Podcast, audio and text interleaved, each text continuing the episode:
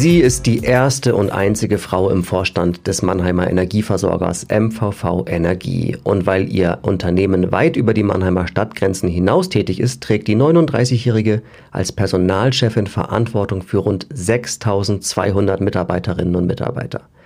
In normalen Zeiten ist das schon ein Höllenjob, aber in der Corona-Krise ist Personalführung ein Abenteuer. Denn das Arbeitsleben verändert sich in diesen Zeiten rasant.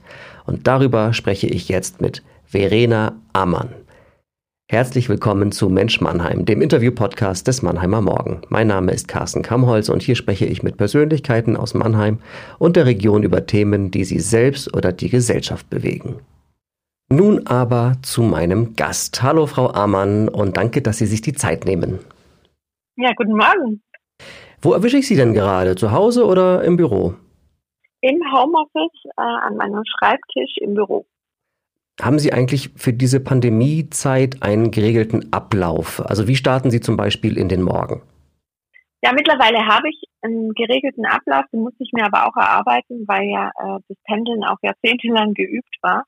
Ähm, mittlerweile starte ich auch mit meinem Sohn immer gleich ähm, und Ende, und das ist mit das wichtigste Ritual, so wie ich früher gesagt habe, äh, die Mama geht jetzt und aus der Tür bin, ähm, sage ich, die Mama geht jetzt arbeiten und verschwinde nur hinter der Bürotür, auch wenn ich weiß, dass er dann da noch ein paar Minuten steht und sich wundert, ähm, beginne ich eben dann in der Wohnung den Arbeitstag. Wie legen Sie fest, wann Sie zu Hause sind und wann Sie ins Büro fahren? Das richtet sich überwiegend nach den Belangen im Büro. Also einerseits haben wir ähm, seit März überwiegend äh, Homeoffice-Pflicht ähm, sodass wir alle, wenn es irgendwie geht, bis auf wenige Ausnahmen zu Hause bleiben sollen. Ähm, in der Natur der Funktion liegt, dass man gewisse Termine oder Unterschriften einfach regelmäßig erbringen muss und ich versuche das dann an den Tagen zu bündeln, dass ich dann äh, einen Tag, ähm, wenn ich gebraucht werde, vor Ort bin, manchmal auch zwei Tage, sonst versuche ich wirklich zu Hause zu bleiben. Schwierig ist ja immer dieses Thema, ein schlechtes Gewissen möglicherweise zu haben, je nachdem, wo man gerade ist. Wie geht's Ihnen damit? Ich würde sagen, das hat man wahrscheinlich noch als Mutter noch etwas ausgeprägter, ähm, ob man im Homeoffice ist oder nicht. Mittlerweile hat sich auch das gut eingespielt, wie ich jetzt äh, vorhin gesagt habe, also dieses Tschüss sagen ähm, und nur in ein anderes Zimmer zu gehen, das Kind aber jammern zu hören, ähm, ist äh, mittlerweile genauso geübt und, und konnte ich nehmen wie vorher aus der Tür gehen. Äh, so ein Stück weit ähm, komplett weg ist das schlechte Gewissen, wenn man zu Hause arbeitet und nicht im Büro vor Ort ist. So auch in meiner Welt war äh, der primäre Arbeitsplatz und war das auch ganz wichtig, das Büro, ähm, weil man dort ja in Anführungszeichen gebraucht wird und auch präsent sein muss, gerade auch in in der Vorstandsfunktion, das hat sich mittlerweile ähm, gebessert, weil natürlich alle im Homeoffice sind und wenn man auch feststellt oder ich auch festgestellt habe, man ist nicht unverzichtbar in Präsenz, sondern man kann präsent sein, äh, ohne dass man vor Ort ist, nämlich indem man sich an anderen Medienkanälen bedient und eben extra versucht, präsent zu sein. Das ist auch eine Erfahrung aus der Zeit. Ich glaube, wir haben an der einen oder anderen Stelle sogar mehr Nähe von Führungskräften in der Organisation, weil es strukturierter ist, wenn man es plant, als vorher. Dann sprechen wir mal über die MVV. Jedes Unternehmen hat seine strukturellen und seine personellen Besonderheiten und Sie haben enorm viele technische Berufe in diesem Unternehmen. Und es wird bei der MVV eben nicht nur im Büro, sondern an den Anlagen gearbeitet. Ist das eigentlich die größte Herausforderung, dass die Berufsbilder so extrem unterschiedlich sind? Ich würde es nicht als Herausforderung des Unternehmens bezeichnen, sondern es ist eine Herausforderung ähm, der Unternehmensführung, von mir als Personaler, nicht nur vor allem jetzt auch in der Pandemie in Homeoffice zu denken und Büroarbeitsplätzen, sondern immer im Blick zu haben, dass wir einen signifikanten Anteil der Belegschaft haben, der nicht ins Homeoffice kann, der ganz wichtig ist in den am Ende nichts läuft, den ich aber nicht ins Homeoffice schicken kann. Und das ist auch wichtig, wenn ich über Digitalisierung spreche. Und wie erreiche ich äh, Mitarbeiter, wie kommuniziere ich, welche Kanäle nutze ich ist man jetzt sehr schnell versucht zu denken, ich nutze das Intranet oder wir nutzen äh, die, die Online-Channels und dabei muss ich immer im Blick haben, dass ich Mitarbeiter habe, die nicht naturgemäß morgens als erstes den Rechner hochfahren und eine signifikante äh, Anteil ihrer Zeit vom Rechner verbringen, sondern dass ich mir konkret Konzepte überlegen muss, wie ich diese Kolleginnen und Kollegen erreiche und jetzt in der Pandemie, wie ich auch Lösungen und Rahmen schaffe, der die Kollegen auch berücksichtigt und äh, deren Herausforderungen im Alltag. Die Tatsache, dass Sie nicht alle Mitarbeiter ins Homeoffice schicken können, hat ja noch Auswirkungen gehabt, zum Beispiel bei der Frage, wie gehen wir mit unserer Kantine um? Schließen wir sie? Das haben Sie mir im Vorgespräch ja gesagt, dass das ja groß diskutiert worden ist. Warum war dieses Thema Kantine so heikel?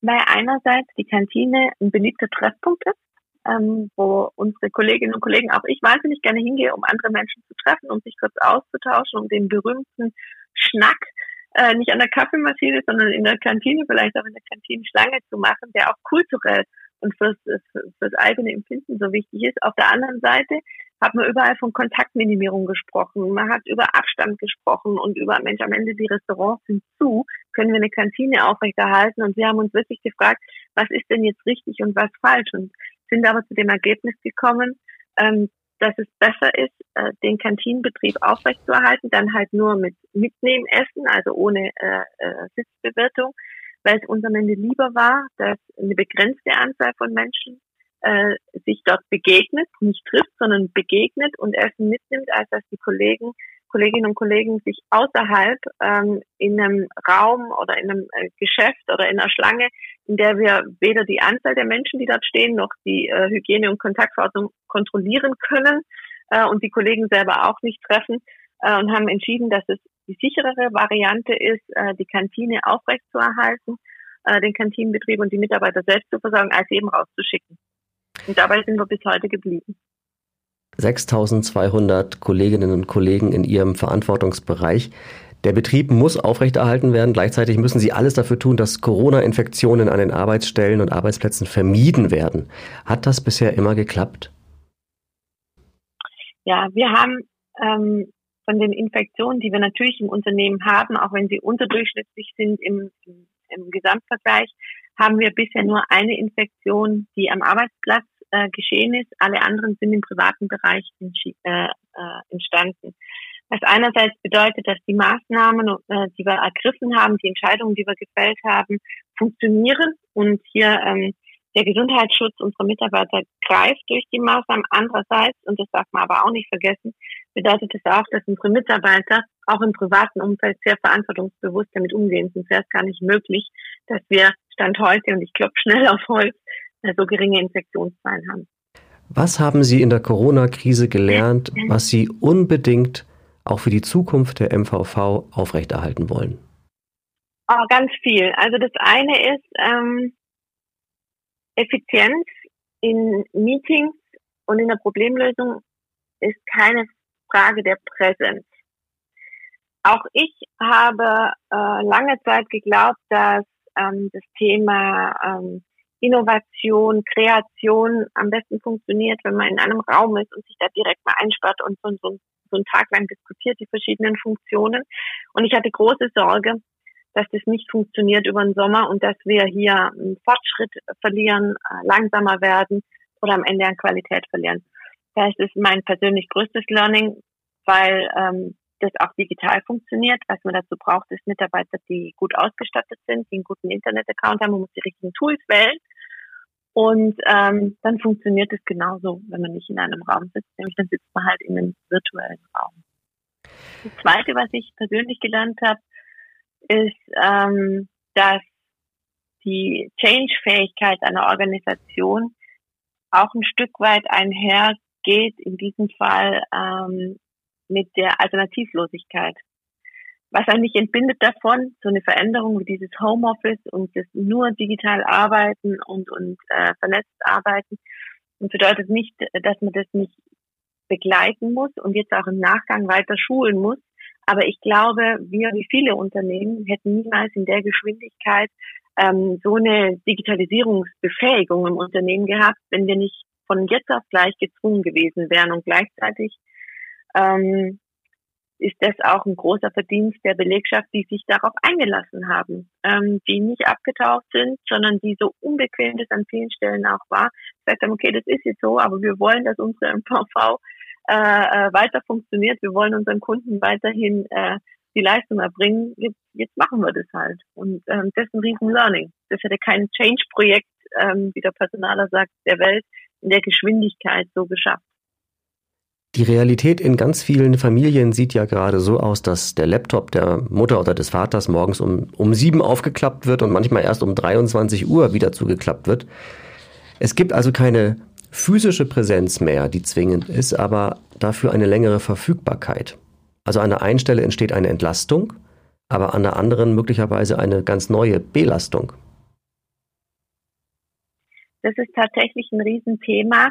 Ähm, das ist ähnlich, wie wir die letzten zehn Jahre damit äh, umgehen mussten und lernen mussten, wie man mit einem Smartphone und der ständigen Erreichbarkeit umgeht, glaube ich, kommt diese Ära jetzt, in der wir alle gemeinsam lernen müssen, damit umzugehen, ähm, dass wir von zu Hause aus arbeiten und dass äh, zu Hause eine Art Arbeitsplatz ist, aber sich abzugrenzen. Und es fängt bei den einfachen Dingen an, eine Falle, in die ich auch selber äh, gelaufen bin, sich selbst klar zu machen, wenn ich den Rechner aufmache und zu Hause bin. Ich arbeite aber. Also auch ich habe versucht, im, zwischen zwei Terminen ähm, schnell Wäsche zu waschen oder eben abzustauben, mit dem Ergebnis, dass ich nach vier Wochen Homeoffice ähm, wirklich gemerkt habe, ich bin total ausgepumpt, aber nicht wegen der Büroarbeit, sondern weil ich versuche, in dem Irrglauben, ich bin ja zu Hause und muss das vielleicht auch, äh, mehr zu machen als vorher. Und ähm, das ist das eine, also dass die Abgrenzung ähm, zwischen privat und beruflich jedem gelingen muss. Und das ist aktuell ja umso schwerer, wenn, wenn die Kinder auch nicht in der Betreuung oder, oder in der Schule sind. Und das Zweite ist, dass Arbeitgeber, Führungskräfte, Mitarbeiter miteinander vereinbaren müssen, ähm, implizit oder explizit, wie, wie steht denn um die Erreichbarkeit? Und da gibt es eine Zeit aus meiner Sicht, die findet während Corona jetzt statt und eine danach. Während Corona ist es für viele, vor allem Eltern, eine große Erleichterung, dass äh, Unternehmen wie auch wir die Rahmenarbeitszeiten deutlich ausgeweitet haben, weil es die Flexibilität gibt, auch später am Abend noch was zu machen und den Druck nimmt, ähm, in der Kernarbeitszeit Dinge zu erledigen.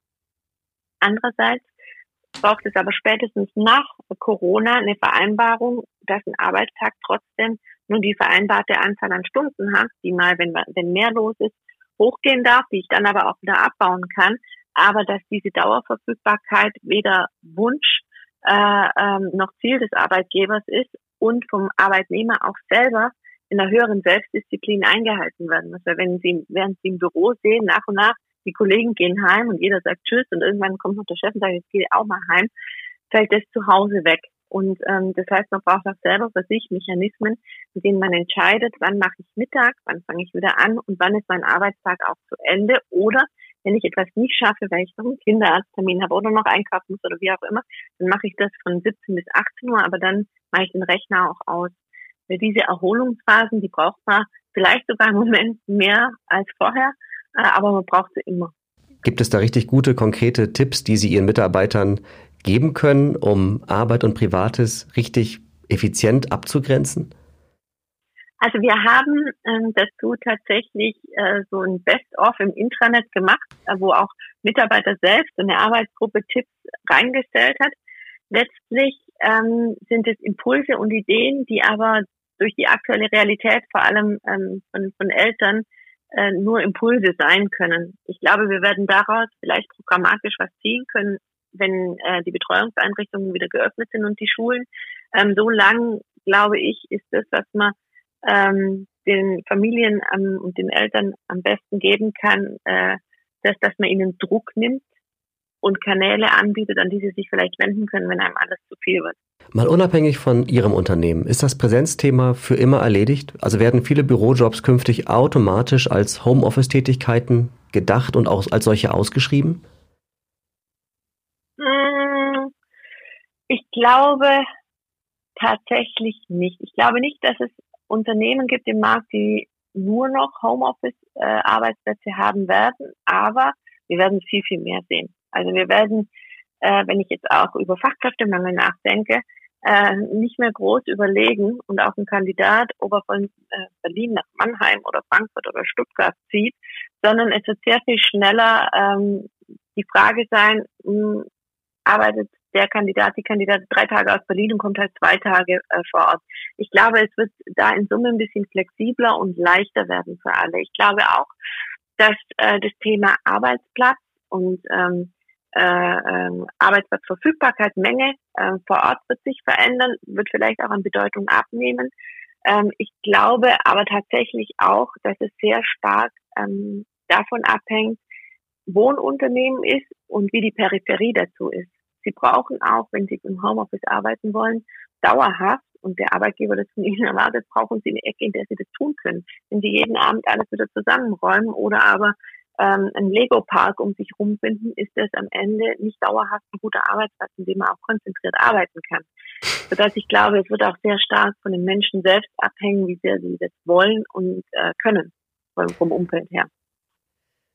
Wir haben bei Mannheimer Morgen erst vor kurzem darüber berichtet, wie sehr die vielen Videokonferenzen mürbe machen können. Also ich selbst erlebe sie auch als durchaus als stressig und als anstrengender als Präsenzsitzungen. Wie gehen Sie selbst und wie gehen Sie im Unternehmen mit dem Thema Videokonferenzen um?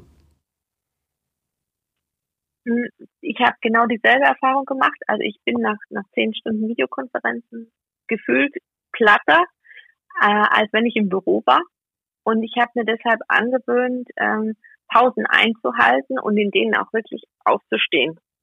Also wir haben auf der einen Seite so ein Online-Programm äh, äh von unserem Betriebsarzt für Beweglichkeit am Arbeitsplatz. Das klingt jetzt so albern, aber da kann man sich äh, ähm, äh, Übungen raussuchen kann sich ein bisschen bewegen. Auf der anderen Seite habe ich mir wirklich angewöhnt, dann aufstehen, lüften oder einmal kurz ums Haus rum und wieder hinsetzen, um einfach frisch zu bleiben.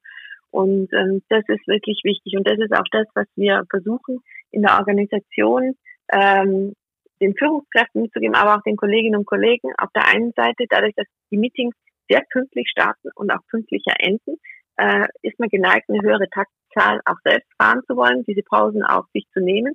Andererseits aber auch ähm, die Tage in der Meeting-Dichte vor allem durch Führungskräfte begrenzt zu halten.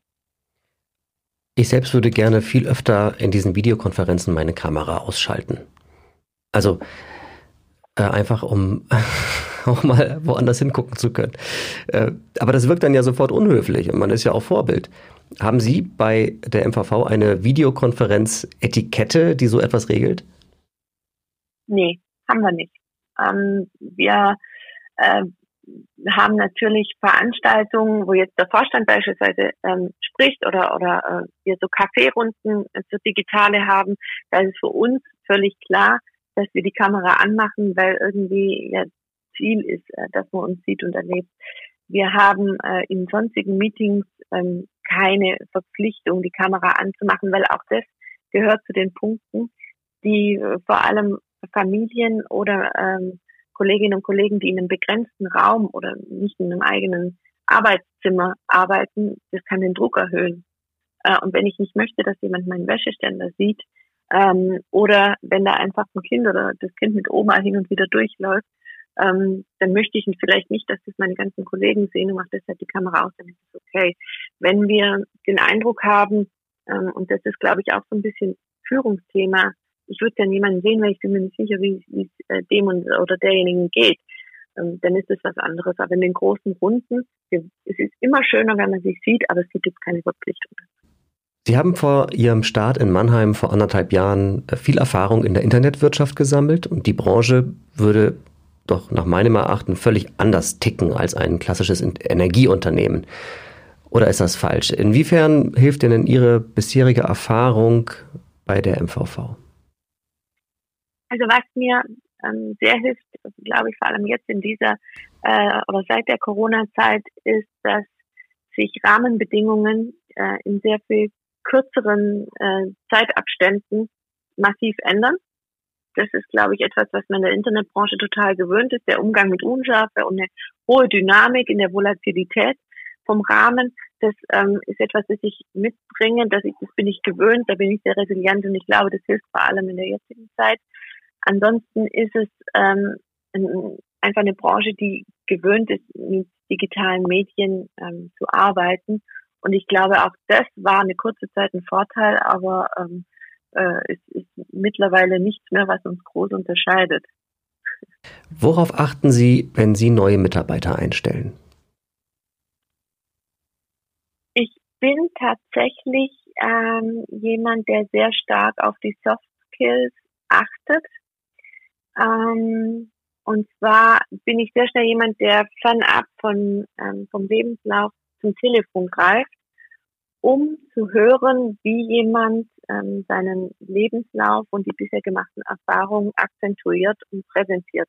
Nicht so sehr um die Präsentationsfähigkeit zu hören, sondern um beispielsweise herauszufinden, worauf jemand Wert legt. Äh, und ich arbeite mich sehr stark über äh, so etwas in die Fachlichkeit, um mir dann ein, Bild zu erarbeiten, ein Gesamtbild. Das heißt, Persönlichkeit schlägt Fachlichkeit? Schlägt nicht, aber liegt äh, im Mindesten gleich auf. Und es kann fachliche Defizite geben. Nehmen wir mal an, man wünscht sich da mindestens fünf Jahre Berufserfahrung. äh, ist so ein Klassiker, den man, glaube ich, auch oft liest. Ähm, dann lege ich keine Bewerbung beiseite, weil nur, nur in Anführungszeichen drei Jahre da sind äh, oder vielleicht sogar zwei.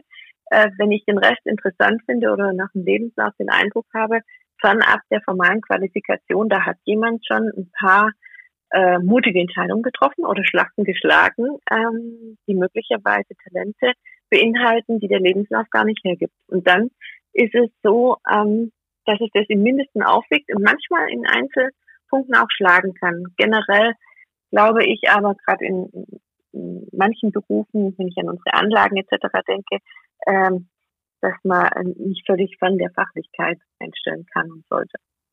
Sie stellen ja nicht nur Fachkräfte ein, Sie stellen auch Führungskräfte ein. Und da würde mich mal interessieren, ob Frauen eigentlich anders führen als Männer oder ist diese Frage viel zu pauschal gestellt? Ich glaube tatsächlich, dass sie äh, zunehmend pauschal ist, weil Führung sich in Summe ja sehr verändert. Was ich allerdings glaube, ist, dass ähm, im Auswahlverfahren in meiner Beobachtung als Personaler ähm, Frauen eine, einen schnelleren Zugang zu dem was ich gerade beschrieben habe. Die äh, finden schneller einen Zugang von der Fachlichkeit, auch mal in das Thema Typ, Charakter, Soft Skills einzutauchen ähm, und da auch nachzufragen und sich ein Bild zu verschaffen, als nur über die Fachlichkeit. Sie sind die erste Frau im Vorstand der MVV, Sie sind die einzige Frau. Was sagen Sie denjenigen, die Sie, Frau Amann, als Quotenfrau bezeichnen?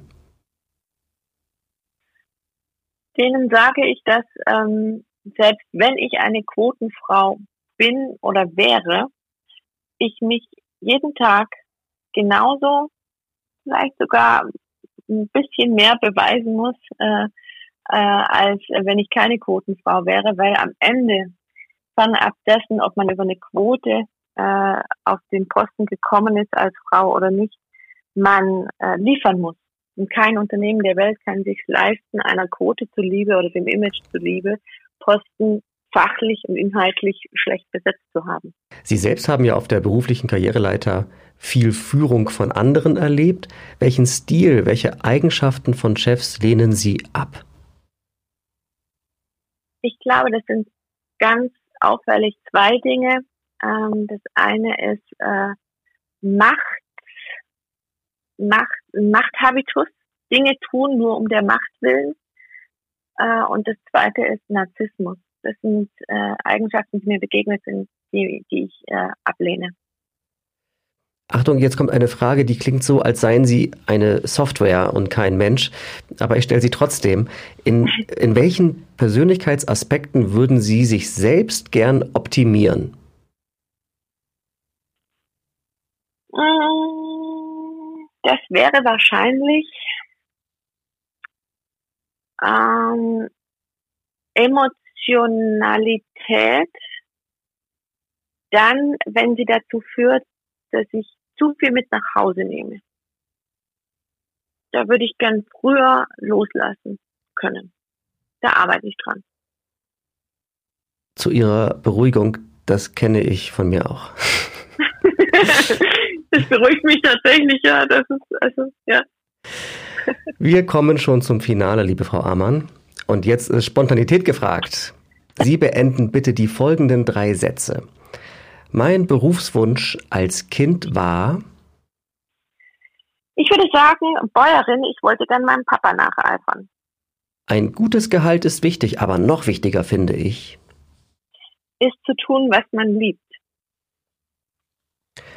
Erfolgreich fühle ich mich immer dann, wenn ich wirksam war. Wenn ich spüre, dass das, was ich tue, in, in, entschieden habe oder gestaltet habe, ähm, sich entfaltet und wirksam wird in der Belegschaft. Super. Ganz herzlichen Dank, liebe Frau Amann, für das Gespräch. Danke Ihnen. Das war Mensch Mannheim, der Interview-Podcast des Mannheimer Morgen. Ich bin Carsten Kammholz und ich freue mich über jede Rückmeldung und Ideen für weitere Folgen. Schreibt am besten an podcast.marmo.de. Folgt uns auch auf Facebook und Instagram und vergesst nicht uns zu abonnieren oder eine Bewertung bei Apple Podcasts zu hinterlassen. Bis zum nächsten Mal in zwei Wochen bei Mensch Mannheim.